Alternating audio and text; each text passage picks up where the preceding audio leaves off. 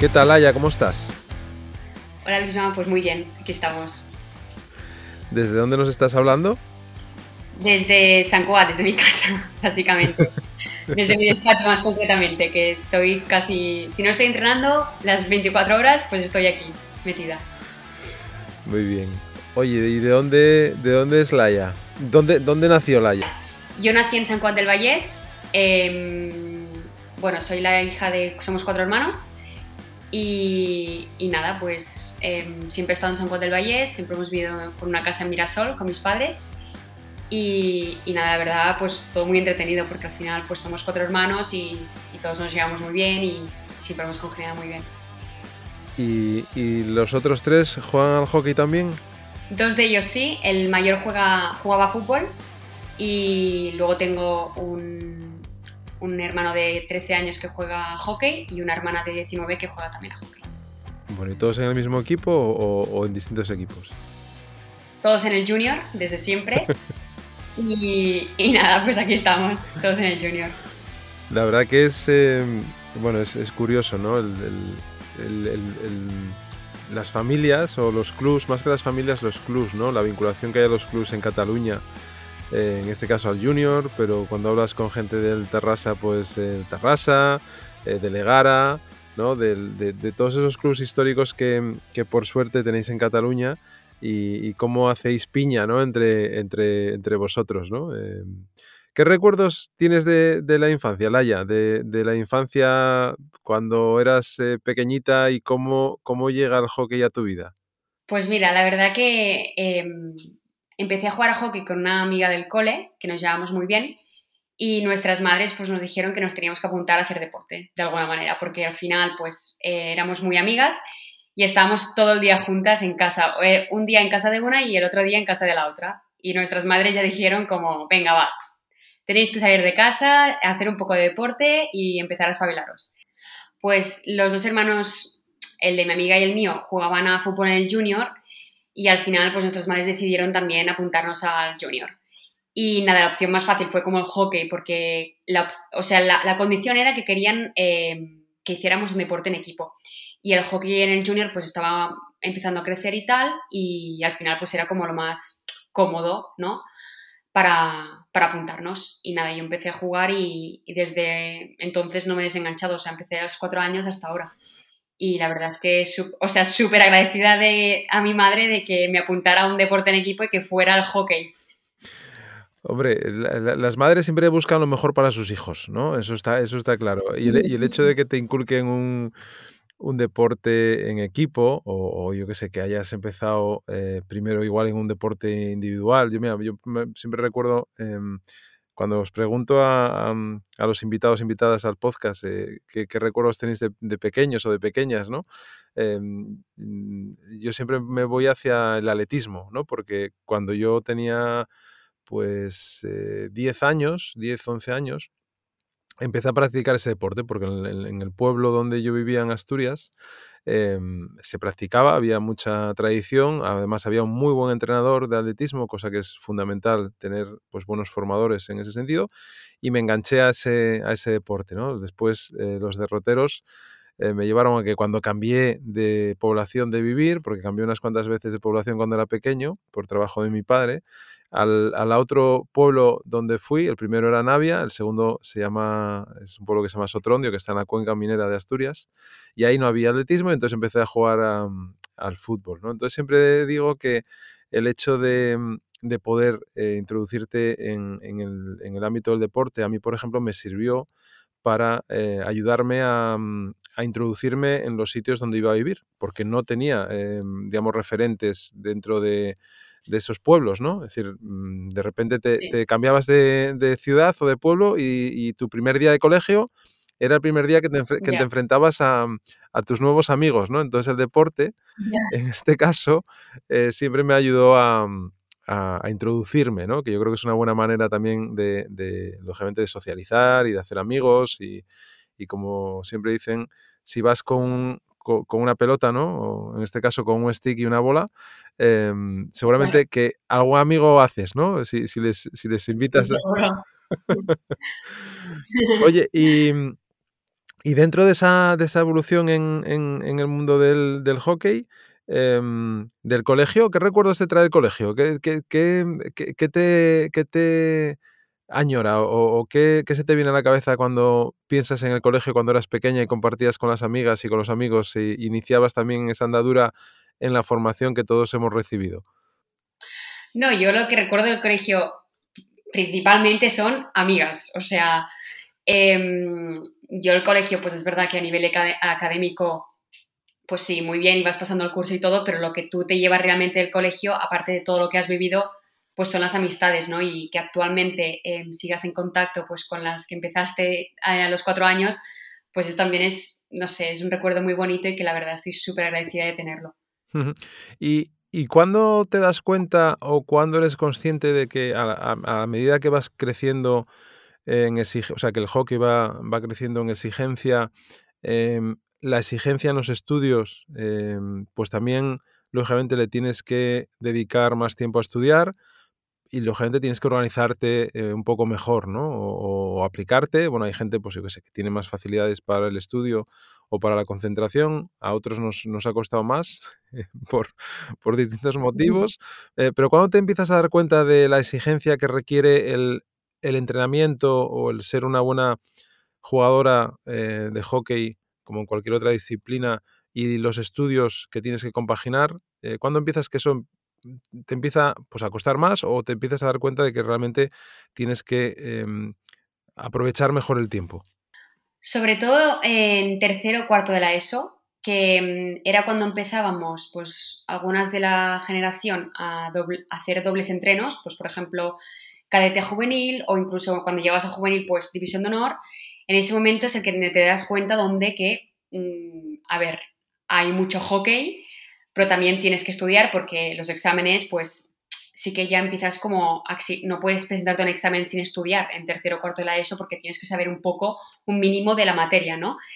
Y mm, en ese momento me doy cuenta de que, bueno, realmente yo he sido siempre muy organizada, pero como que tienes que aprovechar más el tiempo, ¿no? Es decir, pues yo qué sé, el momento del patio momentos que llegas un poco antes al cole o te va, no sé, o, te estás esperando que te vengan a buscar, pues esos momentos son aprovechables. Tienes que sacar como tiempo porque si ya tienes eso hecho, pues luego puedes ir a entrenar tranquila, ¿no? Puedes ir a entrenar sin tener que pensar que luego cuando llegue a casa tengo que hacer porque no lo he hecho antes. Entonces, sobre todo en tercero o cuarto de eso, mm, yo me empecé a dar cuenta de que tenía que ser más em, exigente con esto, de no ser más flexible, de aprovechar más el tiempo. Y la, llegada, por ejemplo, mm, a, esas categorías ya un poco superiores, donde esa exigencia es eh, más alta, como decías, a partir de, de, cadetes, lógicamente juveniles, donde ya estás ahí a, pues a un paso de poder em, eh, ascender o, poder jugar en un equipo de primer nivel, y las llamadas a, mm, la selección, em, ¿cuándo empieza tu andadura en, en la selección española? Bueno, normalmente en cadete juvenil lo primero que hacías era el autonómico, ¿no? Entonces tú entrabas en el autonómico, bueno, te seleccionaban para el autonómico y luego a, ir del a partir del autonómico y campeonatos de España, pues sacaban como una lista sub-16 donde pues tenías oportunidad de jugar un torneo internacional de mm, sub-16 sub-18 en verano, ¿no? Y al final cuando empiezas a ver que el hockey realmente no solo te gusta, sino que quieres competir, que quieres llegar al alto nivel, pues también te das cuenta de que tienes que rendir bien. Entonces, em, pues sobre, esa categoría, yo creo que fue cadete primer año que empezamos, empezamos como en rutina ya de selección em, autonómicas, a partir de allí pues ya empiezas a entrar en sub-16 y sub-18. Y, vinculado a, esta, a esta entrada en, esas convocatorias, eh, también algo que suelo preguntar es em, la posición en la que una, eh, en este caso, juega, ¿no? Y cómo ha llegado a esa posición, eh, si, has evolucionado dentro mm, de, del hockey hacia una posición primero inicial y después eh, donde estás ah, actualmente o, no, ya desde un primer momento el entrenador, entrenadora, tú misma te diste cuenta que estabas más cómoda en una posición. A ver, yo recuerdo eh, partidos de 3x3 que jugaba de defensa, pero porque yo creo que era como pues defensas y dos, dos defensas y dos delanteras, ¿no? Entonces yo tenía como el recuerdo de que era defensa de pequeña, pero realmente eh, cuando subías de categorías, pues te das cuenta que realmente eran cuatro jugadoras, ¿no? Que no eran realmente defensa, medio y delantera, ¿no? Luego ya cuando era más, em, sobre todo 13, 14, empecé a jugar de medio centro. Y mm, realmente, pues, era la típica jugadora, pues, que me gustaba repartir el juego, ¿no? Pues que las buscar las defensas para que me pasaran la bola. Em, pero era más como reservada, ¿no? No, me atacaba no me, no me atrevía tanto a atacar. Era como más, pues, paro y paso, busco a alguien para hacer el pase, ¿no? Y ahora actualmente pues sigo siendo medio, pero juego más em, a nivel ofensivo. O sea, ahora lo que realmente me gusta a mí es pues que me pasen la bola y atacar, ¿no? Buscar un espacio grande para correr, atacar y llegar al área lo más rápido posible. Ya pues ser más protagonista en el juego, ¿no? Sí, o sea, antes tenía, pues sí que el medio centro toca muchas bolas y tiene papel importante, pero ahora lo que me gusta a mí realmente es tener presencia en el juego y, esto, buscar sobre todo eh, situaciones ofensivas para llegar al área y buscar pues, compañeras y, y, hacer la jugada de gol. ¿Y eso te, te empujas tú o te empuja el cuerpo técnico, los cuerpos técnicos con los que vas coincidiendo? Porque lógicamente cuando uno empieza una actividad eh, deportiva, en este caso en el junior, ¿no? Y, estás jugando en el junior desde que eras una canija hasta ahora que ya estás en el primer equipo y has pasado por todas las categorías, lógicamente eh, digamos, la formación o la evolución de un deportista se va viendo, ¿no? No es lo mismo que, yo qué sé, que mañana decidas cambiarte de equipo y tienes un nuevo entrenador eh, que te puede conocer más o menos por tus participaciones eh, internacionales o porque te haya hecho un seguimiento o lo que sea, pero, mm, pero a veces pues igual el encaje es, eh, cuesta más, ¿no? Eh, ¿Y ahí quién crees que ha, hecho más de esa labor de, querer ir hacia, hacia adelante? Eh, ¿Tú por tu actitud o por tu inquietud o el cuerpo técnico, los cuerpos técnicos con los que te has ido encontrando? Yo creo un poco de las dos, porque yo soy una jugadora, una persona que me gusta mucho marcarme objetivos. Entonces yo siempre de pequeño, bueno, a partir de cadete sobre todo, pues yo era como muy, muy intensa quiero decir, yo siempre preguntaba, pues, ¿qué, ¿qué, puedo mejorar? ¿Qué puedo hacer bien? ¿no? Y es lo que he comentado antes, que yo era una jugadora pues que paraba, pasaba, que es verdad que tenía buena visión de juego, combinaba bien, pero siempre me decían, atrévete a girarte, a ser, no sé, más vertical, ¿no? Y, y yo pues siempre me ponía como pequeños objetivos, ¿no? Y uno de estos, sobre todo en juvenil, cuando ya pasé a primer equipo, fue el ponerme muy bien físicamente, ¿no? Y, pues ganar velocidad, ganar resistencia, ponerme fuerte. Y esto también te da un plus a tu juego, ¿no? Cambias tu juego porque ya no necesitas ser una jugadora que pare y pase la bola, sino necesitas ser una jugadora pues con más presencia, ¿no? Pues que coja la bola, que corra, que, que genere ocasiones de gol, no sé, como más participativa. Entonces yo creo que fue un poco de las dos, porque al final pues siempre tienes un, un feedback de entrenador para mejorar, ¿no? Pero también eres tú un poco quien busca, pues, em, qué puedo mejorar o qué puedo hacer, ¿no? Y mm, yo creo que ha sido por esto, un poco de las dos. ¿Y, cómo vive Laia la llegada al, primer equipo del, Junior? Después de pasar por todas esas categorías y de repente em, tienes la posibilidad de, llegar al, primer equipo de, tu casa, de donde te has criado, eh, no solamente deportivamente, sino seguramente que personalmente, con todas las relaciones que se hacen eh, en los equipos, ¿no? Em, ¿cómo, ¿Cómo viviste esa llegada al primer equipo? Bueno, para mí era un poco un sueño, ¿no? Eh, yo cuando era pequeña iba a ver los partidos de División de Honor, pues siempre pensaba como, pues yo quiero ser como ellas, ¿no? Quiero ser, quiero jugar a esto, quiero ir a torneos más importantes, no una Copa de la Reina, pues incluso ganar una liga, pues era un poco tu sueño. Em, ya te, bueno, he comentado antes que cuando éramos jóvenes, pues doblábamos y hacíamos dobles entrenos, ¿no? Y, esto, yo estaba súper motivada por, estar allí y por, ganarme un sitio al final. Y, yo lo vivía así, pues como un sueño y como, como una evolución como a mí de jugadora y también pues que al final pues pasar por todas tus categorías y llegar al primer equipo se ve como natural, pero realmente no es tan fácil. Es muy complicado no es que sea, no es que sea fácil ni muy fácil, es que es muy complicado, ¿no? Llegar a, mm, desde abajo hacia, hacia arriba y llegar al, primer equipo de, mm, de, pues donde has iniciado tu actividad deportiva, ¿no?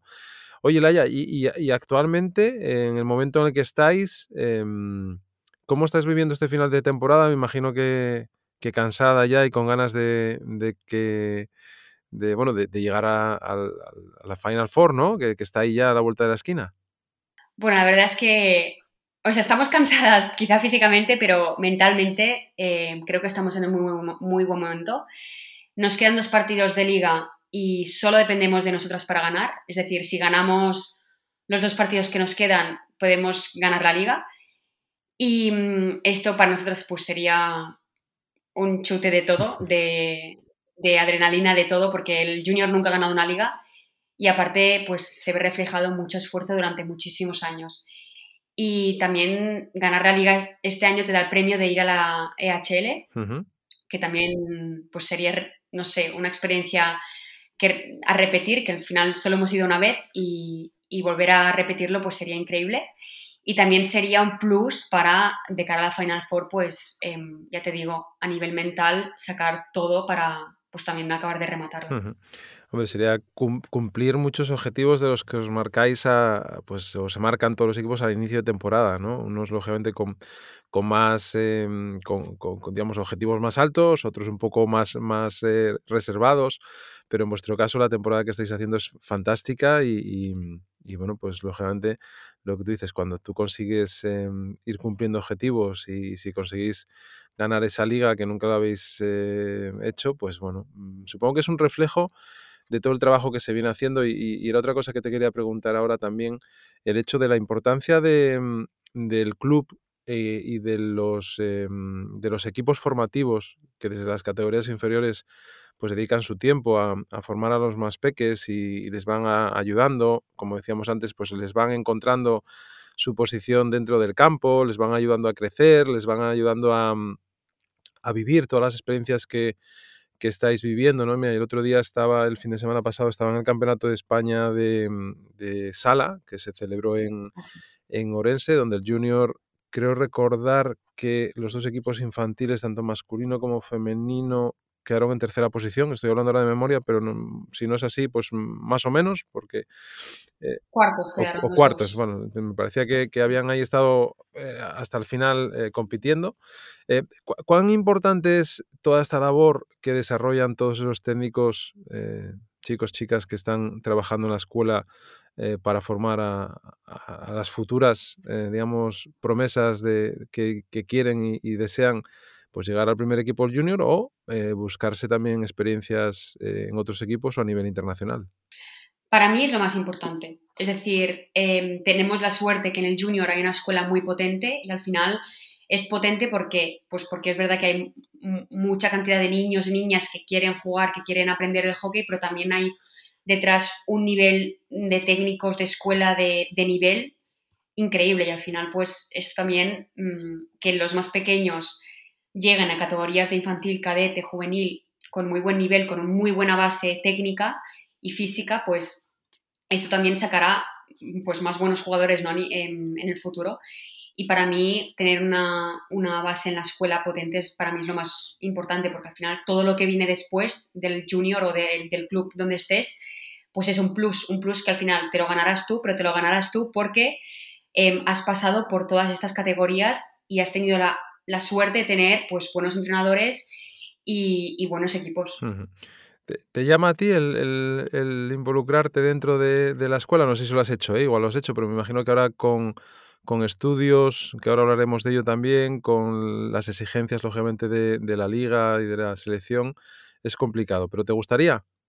Yo siempre he estado en la escuela, em, siempre he intentado estarlo, porque es verdad que hasta segundo bachillerato pues llevaba un equipo, un equipo pues mm, personal, en plan, lleva pues un equipo de 5x5, ¿no?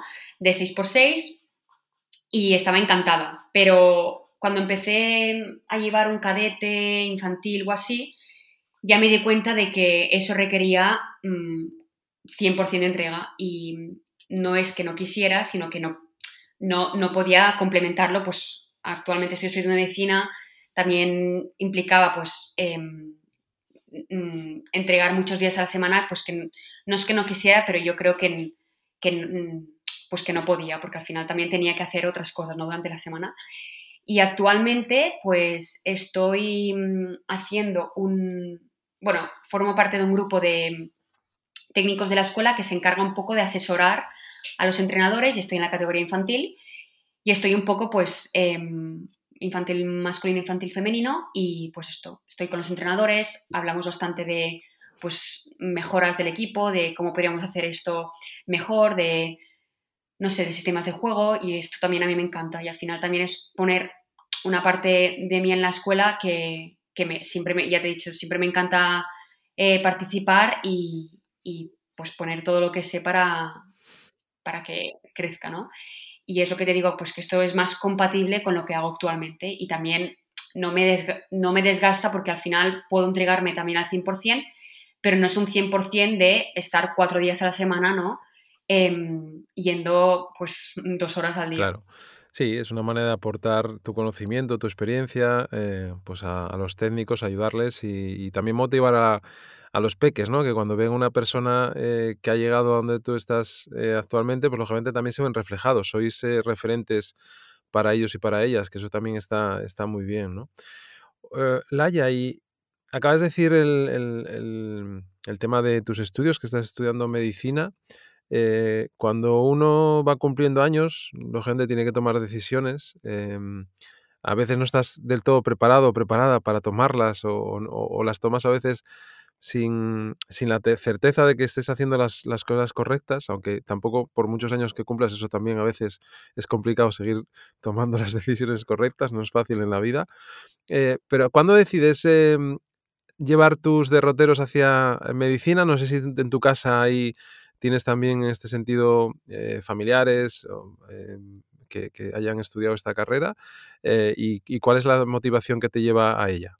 Pues sorprendentemente en mi casa no hay nadie que, haya estudiado medicina ni que haga medicina. Sí que mi hermano mayor em, es farmacólogo, em, pero mm, yo desde los cuatro años que podía decir lo que quería estudiar, siempre decía, quiero ser médico y nunca he tenido un plan B. Es decir, yo siempre he querido ser médico, nunca me he planteado hacer otra cosa porque, no sé, yo desde pequeña lo tengo súper, súper claro. Qué bueno.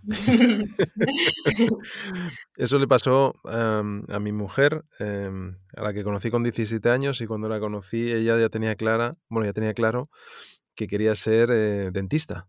Em, y no tenía ningún referente dentro de su de su familia. Es decir, em, empezó la carrera y la fue haciendo lógicamente año a año y después se especializó y hizo lo que realmente eh, a mí me dijo en, un momento que quería hacer, ¿no? Con lo cual siempre digo que las mujeres en ese sentido me parece, y en otras muchas cosas, que, que sois bastante más coherentes que, nosotros. las cosas las tenéis bastante más claras. Em, y, hacia dónde te, quieres eh, dirigir eh, dentro de la medicina? ¿Y en qué fase estás? Si quieres eh, después hacer alguna especialización o dentro de, bueno, lógicamente para el que no lo sepa, me imagino que todo el mundo sabrá que cuando tú estudias medicina después hay que hacer un MIR y a partir del MIR pues tú puedes em, escoger aquella especialidad eh, bueno, para la que te hayas eh, dirigido, ¿no? A la que quieras apuntarte para hacer la residencia, etcétera, etcétera, amén de que puedas seguir formándote haciendo pues un máster o algún tipo de especialización. ¿Hacia dónde te gustaría ir? A ver, yo actualmente estoy en quinto de medicina y mm, realmente me gustan muchísimas cosas. Sí que desde que empecé un poco en tercero a pensar o plantearme pues qué podría ser, em, pensaba más en digestivo, porque me gusta mucho la clínica digestiva y también pues un poco la especialidad en sí. Y también que tiene, pues la verdad es que tiene muchísimas salidas, pues hacer tanto público como privado, ¿no? Y, y no sé, tiene como muchas salidas que me gustan. También me gusta mucho cardiología, obstetricia, no sé si es que me gustan bastantes cosas, pero lo que tengo muy claro es lo que no me gusta. Entonces, eso también pues es una suerte. Entonces, yo creo que cuando tengo intención de hacer el MIR, cuando haga el MIR, pues ya me decantaré, pero yo creo que va a ser más por, por digestivo o cardiología. Sabes que una de las escuelas más importantes de MIR que hay en España está en Oviedo. No sé si sabías ese dato. ¿En ¿Qué escuela es? Pues es la que dirige Baladrón. No, me acuerdo ahora, creo que es Jaime Baladrón. Eh, es la escuela de MIR y, Asturias viene, eh, en este caso a Oviedo, porque se da en, el seminario arriba en una zona alta de, Oviedo. Eh, vienen alumnos de, todas, de toda España, porque tiene muchas... CTO? Sí, creo que sí. Ah, vale, sí. Es que yo estoy en contacto con ellos porque, mm, bueno, tienen un programa de deportistas muy chulo para, para, poder hacer el MIR y compaginarlo un poco con lo que, bueno, con lo que haces, ¿no? Y, mm, y sí, estoy súper contenta porque la verdad mm, te, te facilitan muchísimo todo y tienen un material muy, muy bueno para estudiar. Creo que ahora tienen, eh, digamos que tienen otras sedes. Antes estaban solamente en Asturias, pero, pero ahora tienen... Y ahora también en Barcelona, creo que también en Madrid y Bilbao, creo. Eso es, eso es, eso es. Sí. Em, bueno, pues oye, mm, ver veremos hacia dónde mm, eh, te, te, te, dedicas, ¿no? Hacia dónde te especializas, ¿no? Pensé que me ibas a decir traumatología o, o, o algo más vinculado a mm, incluso a, pues a la preparación, yo qué sé, no sé. Siempre piensas que el deportista va a ir hacia ahí, ¿no? Pero bueno, lógicamente, dentro de todas las alternativas que, que, que acabas de decir, eh, especial la, la digestiva, además yo creo que es una eh, una especialidad eh, muy importante hoy en día, ¿no? Por, todo lo que conlleva la alimentación, eh, la nutrición, la, forma de vida que llevamos, que después al final todo repercute en esa, en esa parte de nuestro cuerpo, ¿no? Y, todo lo que se está investigando ahora con, con la microbiota intestinal, ¿no? toda esta parte que, que está cobrando bueno, de hecho dicen que ese es nuestro segundo cerebro, ¿no? No sé si el segundo es el primero, ¿no? Pero, pero que, todas las investigaciones que hay ahora en torno alrededor de, estas especialidades pues son, muy relevantes, ¿no?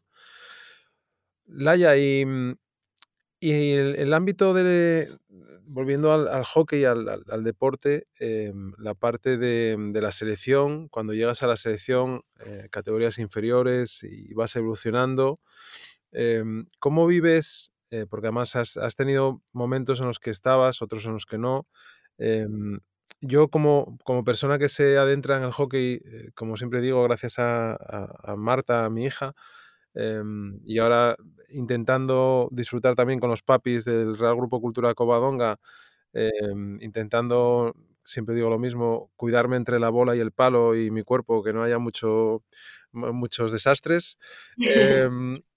¿Cómo vives esos momentos de la selección donde yo, por ejemplo, tampoco sabía a ciencia cierta un poco cómo funcionaban, digamos, las, em, eh, convocatorias, eh, los ciclos olímpicos, eh, digamos, mm, el, hecho de que un seleccionador se decante por una serie de jugadores jugadoras y, y, digamos, con ese bloque sea con el que vaya trabajando de manera recurrente. Em, ¿Cómo vives eh, la llegada a la selección y cómo has evolucionado dentro del equipo? A ver, em, tuve un pequeño bache antes de entrar en la selección porque, em, bueno, yo ya te he comentado antes que pasé por sub-10 y sub-18 y llegué a sub-21 y en sub-21 ganamos el Europeo sub-21 en 2019, que fue increíble. Eh, pero yo ese año tuve un mal año porque mm, yo empezaba a entrar en el División de Honor del Junior y, bueno, pues al final por ciertas circunstancias personales, ¿no? Em, incluso pues que no acabas de cojar bien el grupo, con el entrenador, ¿no? Pues te llevan a una serie de circunstancias pues que mentalmente yo recuerdo de tener un muy mal año, ¿no? A nivel mental sobre todo, pues que con poca autoestima, que no tenía confianza, ¿no? Y esto es, pues, en el sub-21, por ejemplo, me acuerdo que mm, no jugar ni un minuto de la semifinal por, esto, porque se veía reflejado un poco em, esta sensación de, pues, de poca confianza, ¿no? Que yo, incluso cuando entré en ese sub-21, pues obviamente tenía muchísimas ganas, em, yo quería estar, pero tampoco creo que hiciera un gran año para estar, porque yo al final, pues ya te digo que mentalmente no estaba muy, muy, muy bien. Y mi punto de inflexión fue ese año, es decir, en, cuando acabó el Europeo Sub-21, que ya te digo que formamos un grupo increíble humano, a nivel humano, a nivel de juego, a nivel de todo, fue mi punto de inflexión, es decir, yo allí me planteé realmente qué quería hacer con el hockey, ¿no? Y, y digo que fue mi punto de inflexión porque fue en el primer momento en el que empecé a trabajar con un psicólogo. Y, dos años después de estar, ya te digo, pues em, al final haciendo un trabajo invisible que, me ha llegado, o sea, me ha llevado, supongo, a donde estoy ahora, pero que fue muy duro por, mi parte, porque yo me, re, me rehací un poco, ¿no? Mm, volví a ser, yo creo que no volví a ser, sino que fui mejor, ¿no? En plan, cambié a nivel todo, mental, físicamente, eh, quería hacer todo lo posible por estar en una selección absoluta, porque al final mi sueño, desde, también desde los cuatro años mm, con lo de medicina, pues también es ir a unos juegos. Entonces yo quería ir a unos juegos y quería hacer todo lo posible por estar. Y ya te digo, fueron dos años de increíble trabajo. Sobre todo yo te diría que lo más importante fue como la constancia de trabajar físicamente y mentalmente. Y a los dos años después, pues con el cambio de ciclo olímpico después de Tokio, empecé, o sea, me llamaron por primera vez a la selección absoluta. Y claro, por mí fue increíble. O sea, yo sé que era el principio del camino de lo que me venía ahora, pero de verdad que para mí fue, mm, no sé, increíble, una sensación increíble, mm, felicidad absoluta porque al final, ya te digo, no era fácil viniendo de donde venía y tampoco sabía al 100% si lo conseguiría. Y, esa, esa vinculación con, el psicólogo, eh, parte de ti, parte de tu entorno, em, ¿cómo, llegas? Porque es algo que, venimos hablando también con todas las personas. Yo creo que hemos eh, hablado hasta ahora con que todos son jugadores y jugadoras o, o exjugadores. Eh, hablamos de la parte mental, de la importancia que es tomar conciencia de que la mente, lógicamente, también debe estar eh, bien y a la que se le debe cuidar, eh, se la debe entrenar y se la debe adaptar a, las circunstancias que, has vivido o que vas a tener que vivir, ¿no? Para, enfrentarte eh, a ellas. ¿Cómo fue ese acercamiento al, al, psicólogo para hablar, para conversar, para explicarte, para llevarte a ese estadio en el que tú volvieras a coger esa confianza y te sintieras otra vez jugadora eh, que quería ser? A ver, en juveniles me acuerdo que hacíamos alguna sesión con un psicólogo, que es actualmente el psicólogo eh, con el que voy y el que estoy trabajando desde, pues ya te digo, 2019. Y mm, cuando me di cuenta de que realmente estaba mal, de que necesitaba ayuda, de que no podía seguir adelante sola y que realmente necesitaba un cambio importante, eh, pues contacté con él contacté con él porque yo me acordaba pues que en juveniles em, nos ayudaba, al final en juvenil pues tampoco creo que te das, te das cuenta o realmente ves la importancia de, trabajar a nivel mental, ¿no? Pero pues me acordé de él y le contacté y le dije, mira, yo, mi primer punto de partida es la confianza. Quiero confiar tanto en mí que nadie ni nada pueda sacármela otra vez. Entonces fue como mi punto de, inicio, ¿no?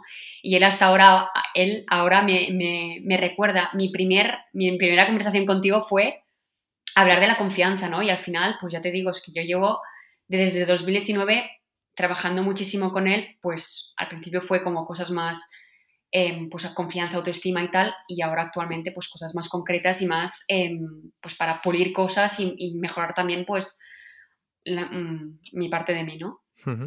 Y eh, previsualizáis, te, digo esto porque yo también he, tenido la ocasión de, de estar con, psicólogos deportivos y, en este caso uno y hablar con, él, eh, bueno, hace muchos años y yo era un, crío también cuando, cuando lo hice. Em, ¿Visualizáis em, escenarios futuros eh, en vuestras sesiones? ¿Habláis de, pues yo qué sé, el próximo partido, la final? ¿Visualizáis ese, partido en cuanto a posibles circunstancias, cosas que pueden suceder, cómo enfrentarse a ellas? Claro, sí, sí. actualmente es verdad que eh, también enfocas pues, a nivel personal pues, cosas concretas, ¿no? Pero a nivel de hockey, pues también eh, te pones, no sé, trabajas cosas concretas, técnicas, tácticas, mentales, lo que quieras, que te ayudan, ¿no? Pero también das un enfoque em, pues, del futuro, ¿no? Es decir, actualmente qué es lo que a, mí, por ejemplo, me, no es que me motive, pero me reenfoca, porque a veces, pues cada día, entrenar cada día, mm, hacer los gyms, hacer todo el trabajo es duro y a veces no tienes ganas, ¿no? Pero pones un reenfoque. Y el reenfoque, pues, es em, pues la final de la liga o, no sé, unos posibles juegos. Es que no sabes, ¿no? Pero tienes un plan de futuro, una visión de futuro, porque al final el futuro a veces también te ayuda a reenfocarte en el presente. Hola Laia, eh, bueno, por si no me conoces, yo soy Marta y mm, ahí va mi pregunta. Em, ¿qué, ¿Qué consejos, conceptos o pautas eh, comentarías, darías sobre mm, el tema eh, de, de, entrenar durante el verano eh, para mejorar o si tienes un desafío personal em, que te gustaría aprender em, y desarrollar, eh, que, cómo lo harías y qué harías. Así que gracias, eh, te deseo mucha suerte en la Final Four y ya nos veremos. Chao. Hola Marta, me encanta tu pregunta porque creo que es importante y que al final seguro que más gente como tú se la plantea, ¿no? Y lo que yo te diría es qué realmente quieres, ¿no? Es decir, ¿dónde quieres llegar? Porque al final, entrenar cada día en el club o mm, hacer el físico en, el momento de entreno, ¿no? Es relativamente fácil porque siempre tienes a alguien encima, ¿no? Y yo creo que lo más importante es lo que haces tú, pues esto, en verano, ¿no? En verano, obviamente el verano está para descansar, para desconectar, ¿no? Pero si realmente quieres llegar lejos o llegar a donde tú quieras llegar, ¿no? Em, lo más importante para mí sería marcarte pequeños objetivos, ¿no? Que puedas cumplir en verano, ¿no? Yo te diría, por ejemplo, pues no estar todo el verano sin correr, ¿no? O sin jugar a hockey, ¿no? Pues, a ver, no te digo que hagas dos meses enteros de hockey cuando es tu momento de, desconexión, ¿no? Pero lo que sí que te diría es que no desconectes, porque al final lo que tú sumes en este verano, tú llegarás en septiembre y ya, ya lo tendrás de base, ¿no? Y mm, tampoco es por comparar con los demás, pero realmente si tú quieres llegar lejos, pues tienes que hacer un pequeño plus que no está en el, en el cada día, ¿no? En, en, lo ordinario, sino que está en, pues en estos momentos en los que tú estás sola y no tienes a nadie encima diciendo, venga, va, pues haz el físico, venga, va, pues haz esto, ¿no? Yo te diría que los, momentos más importantes es lo, cuando tú estás sola y que realmente te planteas, pues esto, qué, quiero hacer y pequeños objetivos para, pues para, para, para ser mejor y para poder llegar donde tú quieres llegar. Laia, eh, siguientes pasos ahora, ahora mismo. Lógicamente acabamos de hablar hace un ratito de, pues de, de los, eh, de los objetivos que tenéis a nivel de club, que está eh, la liga, que está ahí a puntito, que dependéis de, de esas dos eh, victorias que tendréis que conseguir en los próximos dos partidos, de la Final Four que viene después y por último el tema de, de la selección, ¿no? el, el cómo, cómo ir eh, creciendo en, en, en, los campeonatos que tenéis ahora a corto plazo, que son eh, el, el, campeonato de, de Europa y eh, las próximas eh, Olimpiadas de, de, París. ¿Cómo ves el corto y cómo ves el largo plazo?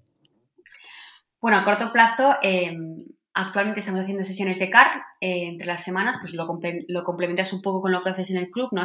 A nivel físico, pues tenemos un plan de trabajo y a nivel de hockey, pues entrenamos dos días a la semana juntas, eh, CAR Cataluña y CAR Madrid.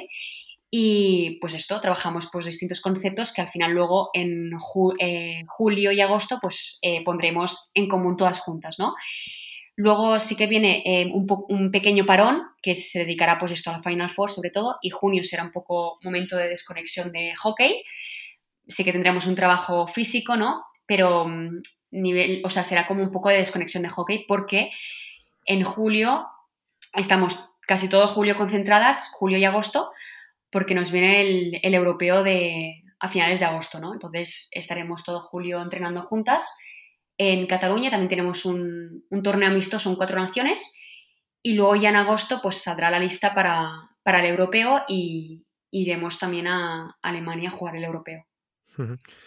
eh, oye, ¿cómo se viven esos momentos en los que uno está entrenando y de repente eh, pues el seleccionador seleccionadora decide no, no convocarte? O sea, ¿cómo vives? Me imagino que alguna vez te habrá, te habrá tocado o, habrá tocado a compañeras. Eh, ¿Cómo vivís esos momentos? Porque a veces, a ver, en un equipo, pues lógicamente te llevas mejor o empacas mejor con, con, unos perfiles, con otros, ¿no? No es necesario llevarse bien con todo el mundo, ¿no? O tener feeling con todo el mundo, es algo que es muy natural dentro de las personas, de los humanos.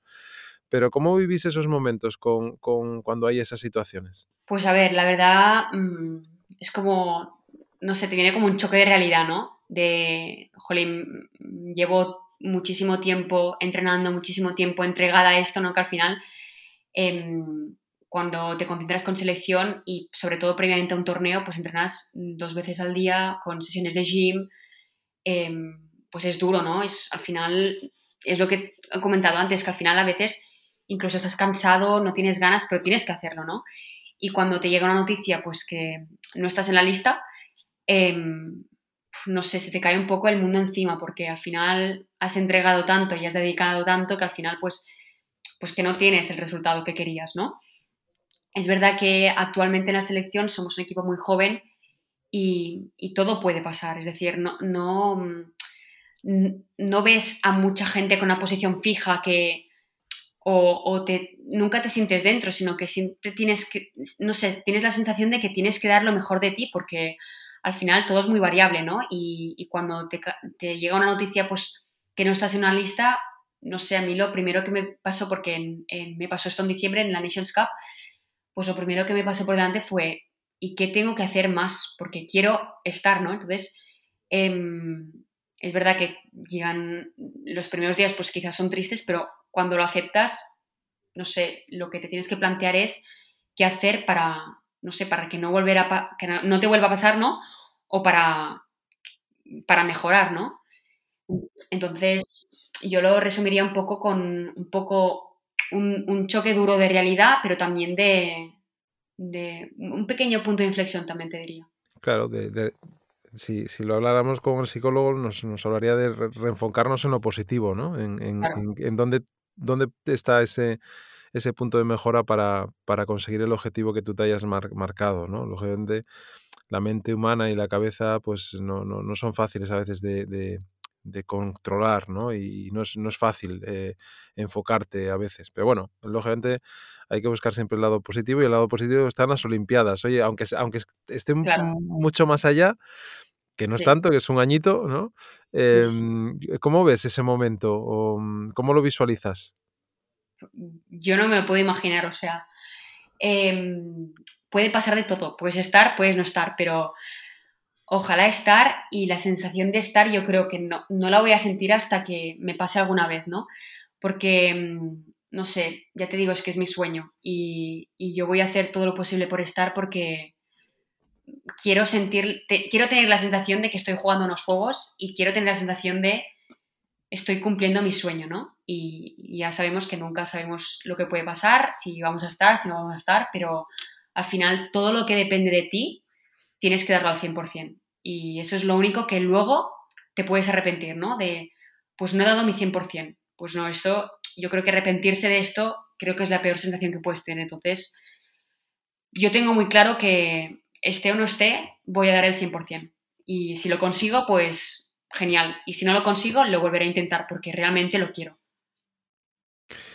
Hombre, la intención y en el querer hacer y en el querer conseguir esta parte del objetivo, ¿no? Y de, alcanzar ese, éxito. Si, si, no lo tienes en la cabeza, va a ser más complicado que, que lo consigas, ¿no? Eh, yo siempre, siempre me pongo a veces eh, como ejemplo, o sea, como ejemplo negativo, ¿eh? ¿no? como ejemplo positivo, el hecho de que a veces cuando uno pues está practicando un deporte y, está a punto de ser profesional y no lo consigue, seguramente es porque concurren muchas circunstancias, pero una de ellas, y estoy completamente seguro que forma parte fundamental, es el haber querido conseguir lo que estabas viviendo en ese momento. Si no lo has querido conseguir, seguramente que es mucho más difícil que eh, se te presente. Lógicamente se puede presentar igual, ¿no? Es decir, porque a veces no eres consciente del momento en que estás eh, viviendo deportivamente, personalmente, etcétera, etcétera. Pero forma parte del éxito, yo creo, el, tener esa capacidad de eh, focalizarte en, ese objetivo y de, y de, luchar a muerte por él, ¿no? Con lo cual, pues lógicamente Espero que lo consigas. Gracias, ojalá sí. Oye, Laia, pues em, muchísimas gracias eh, por tu tiempo. Como siempre digo, eh, con todos los profesionales eh, deportistas con los que estamos hablando, tanto en activo, gente que está en activo como es tu caso, otros que, ya están retirados, y futuros em, futuras personas que van a pasar por aquí por el podcast y que no vais a ser todos conocidos ni conocidas en el, en el, en el hockey, digo conocidos o conocidas porque lógicamente el que esté metido en el mundo del hockey, a los deportistas profesionales que están jugando las grandes ligas o en las selecciones, pues lógicamente más o menos eh, os conocen, ¿no? Pero hay otras personas anónimas, como los que hablamos, ¿no? De los clubs, los entrenadores, entrenadoras de categorías inferiores, eh, los formadores, psicólogos, fisios, yo qué sé, otro tipo de profesionales que yo creo que es importante también que, que tengan por lo menos un espacio en el que la gente los pueda conocer y llegar a ellos y que forman también parte fundamental del éxito de, los deportistas, ¿no? Porque cuando uno llega arriba, si echa la vista atrás, todo lo que ha pasado eh, por, su vida, eh, mm, aparecen muchísimas personas, ¿no? muchísimos perfiles que lógicamente han dedicado parte de su vida y de su tiempo a formar y a estar ahí cuando se les necesitaba y yo creo que esa es una parte fundamental también de, cualquier eh, actividad deportiva, ¿no? Con lo cual, Laia, muchísimas gracias por tu tiempo y, espero que tanto en lo deportivo, eh, con esos eh, objetivos que, tienes ahí bien grabados, pero también en lo personal, en el sentido de esa medicina que está ahí esperando a que una nueva médica eh, nos esté atendiendo a, aquellos que lo necesiten, pues oye, eh, simplemente desearte los mayores éxitos. Luisma, muchísimas gracias a ti. Em, estoy de acuerdo en todo lo que, lo que has dicho. Y, de verdad que muchísimas gracias por también pues, darnos visibilidad, ¿no? Porque al final em, no es que no nos tengan en cuenta, obviamente, pero me gusta pues que que, tú nos tengas en cuenta ¿no? y que, nos des visibilidad y que también, pues lo que tú has dicho, ¿no? La, la, pequeña gente que, bueno, pequeña no, pero la parte de detrás que nadie ve, ¿no? Los fisios, la gente que trabaja en la escuela, eh, toda esta gente que, que de cara al público no se ve, pues que también se vea, porque también es muy importante y fundamental para que nosotros pues sigamos creciendo. Así que muchísimas gracias y, y nada, nos vamos viendo. Pues vamos a ello, claro que sí. Un, abrazo fuerte, Laya. Igualmente.